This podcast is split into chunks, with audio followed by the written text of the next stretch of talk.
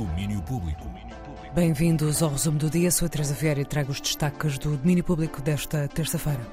Um dia de começos. A Festa do Património Cultural e Imaterial começa hoje. É organizada pela Direção-Geral do Património Cultural para celebrar os 20 anos da Convenção para o Património Imaterial da Unesco. A chefe de Divisão de Património Imaterial da DGPC, Ana Saraiva, diz-nos que as celebrações se espalham pelo país. Nesse programa constam, entre outras, exposições sobre a Semana Santa de Braga e o Barco Meliceiro, visitas aos estaleiros de Vila do Conde e às salinas de Figueira da Foz e o Festival de Marionetas ao Centro, na Lausanne. Oficinas do Dom Roberto em Lisboa e sobre o Carnaval de Torres Vedras, mais a sul há visitas ao núcleo dos tapetes de arraiolos e à Casa das Flores de Campo Maior e também oficinas de modelação de bonecos de extremos. Chegados aos Açores, a Viola da Terra, o Chá Gorriana e as dispensas de Espírito Santo em Rabo de Peixe são alguns destaques na Madeira, fazemos um percurso pela calçada portuguesa. Uma celebração do património imaterial de norte a sul, que tem como ponto alto dois dias de grande festa no Museu do Traje em Lisboa.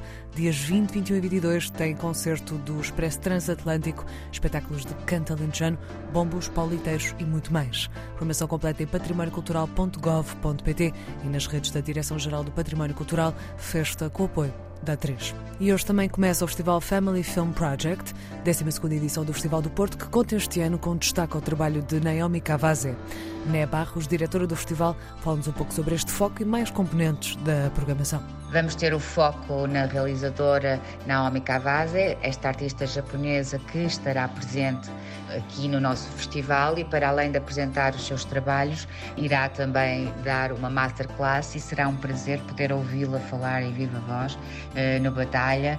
Teremos também outras masterclasses importantes como o David Arnaud, a Luciana Fina, o Fernando José Pereira, o Peter Freund e uh, todas as sessões competitivas que trazem sempre grandes novidades e são olhares muito peculiares, é momentos únicos para perceber como muitos realizadores pensam o mundo e olham o mundo, principalmente o mundo contemporâneo, que muito tem uh, para nos fazer pensar e sentir. O Family Film Project, Festival Internacional de Cinema de Arquivo, Memória e Etnografia, começa hoje no Porto e segue até sábado.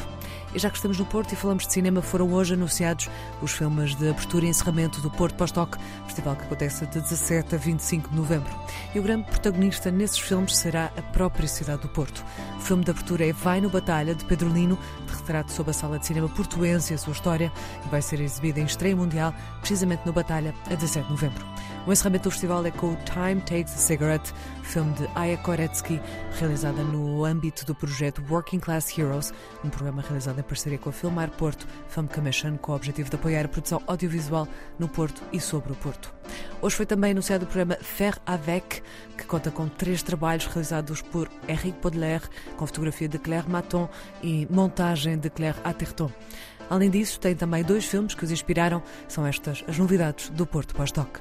E já seguimos em Boleia, viagem até Canas de Senhorim, onde foi criado um programa de boleias culturais gratuitas, ao lugar para mais seis. Uma iniciativa da Companhia Teatral Amarelo Silvestre. São seis lugares numa carrinha para levar pessoas de Canas aos conselhos vizinhos para verem espetáculos que por lá acontecem ou para trazer pessoas a Canas para verem o que a Amarelo Silvestre lá faz. Fernando Gestas e Rafaela Santos, responsáveis pela direção artística da companhia, explicam esta ideia que, além de ser grátis, dá direito a descontos. Há lugar para mais seis. Sim, a Seat Alhambra, da Amarelo Silvestre, tem lugar para sete pessoas. Um de nós conduz e leva mais seis. mais seis. Até ao Teatro Viriata Viseu, à Certa Tondela e depois, sei lá, outros sítios que, que onde aparecer. Eventualmente o Teatro de Montemuro em Castro Daire, que é um bocadinho mais longe. Mas, Ou até mesmo aos bombeiros voluntários de Canas de Senhorim. Eventualmente, sim, pessoas do Conselho de Nelas que tenham mais dificuldade em vir a Canas de Senhorim, onde nós, por norma, apresentamos os espetáculos porque a ideia sempre foi esta de pôr a carrinha ao serviço das pessoas, eh, numa lógica de partilha, muito mais do que numa lógica de assistencialismo. Para já, Blaze para Tondela e Viseu, algumas com oferta de bilhete e outras, caso o Teatro Viriato, com 30% de desconto no bilhete para quem for a Viseu à Boleia com a Amarelo Silvestre. A música nova Velho Homem, um novo projeto que junta Afonso Durido e Francisco Silva, apresentou-se no final da semana passada com o Rebanho, primeiro single do disco chega em novembro e Afonso Dorido explica como se deu a coisa. Velho Homem é a junção de dois músicos, minha, Afonso Dorido e do Francisco Silva. Nós juntámos-nos eh, depois de sermos desafiados pela amplificação a, a construir uma série de temas eh, baseados em, em field recordings do, do dia a dia eh, da rotina de, de um conjunto de pessoas. Correu muito bem, resultou em disco. O primeiro avanço chama-se Rebanho e foi baseado e construído a partir de, de sons precisamente de um rebanho de boticas, Trás dos Montes, e tem a, a participação especial uh, do Miguel Ramos no baixo. Uh, aliás, o tema começa com baixo e de uma forma muito marcada e vincada. Rebanho a primeira mostra do disco de estreia do Velho Homem, novo projeto que junta Afonso Durido a Francisco Silva. Já marcaram concertos de apresentação 10 de novembro no Revoli do Porto e 1 de dezembro na ZDB, em Lisboa. Domínio Público.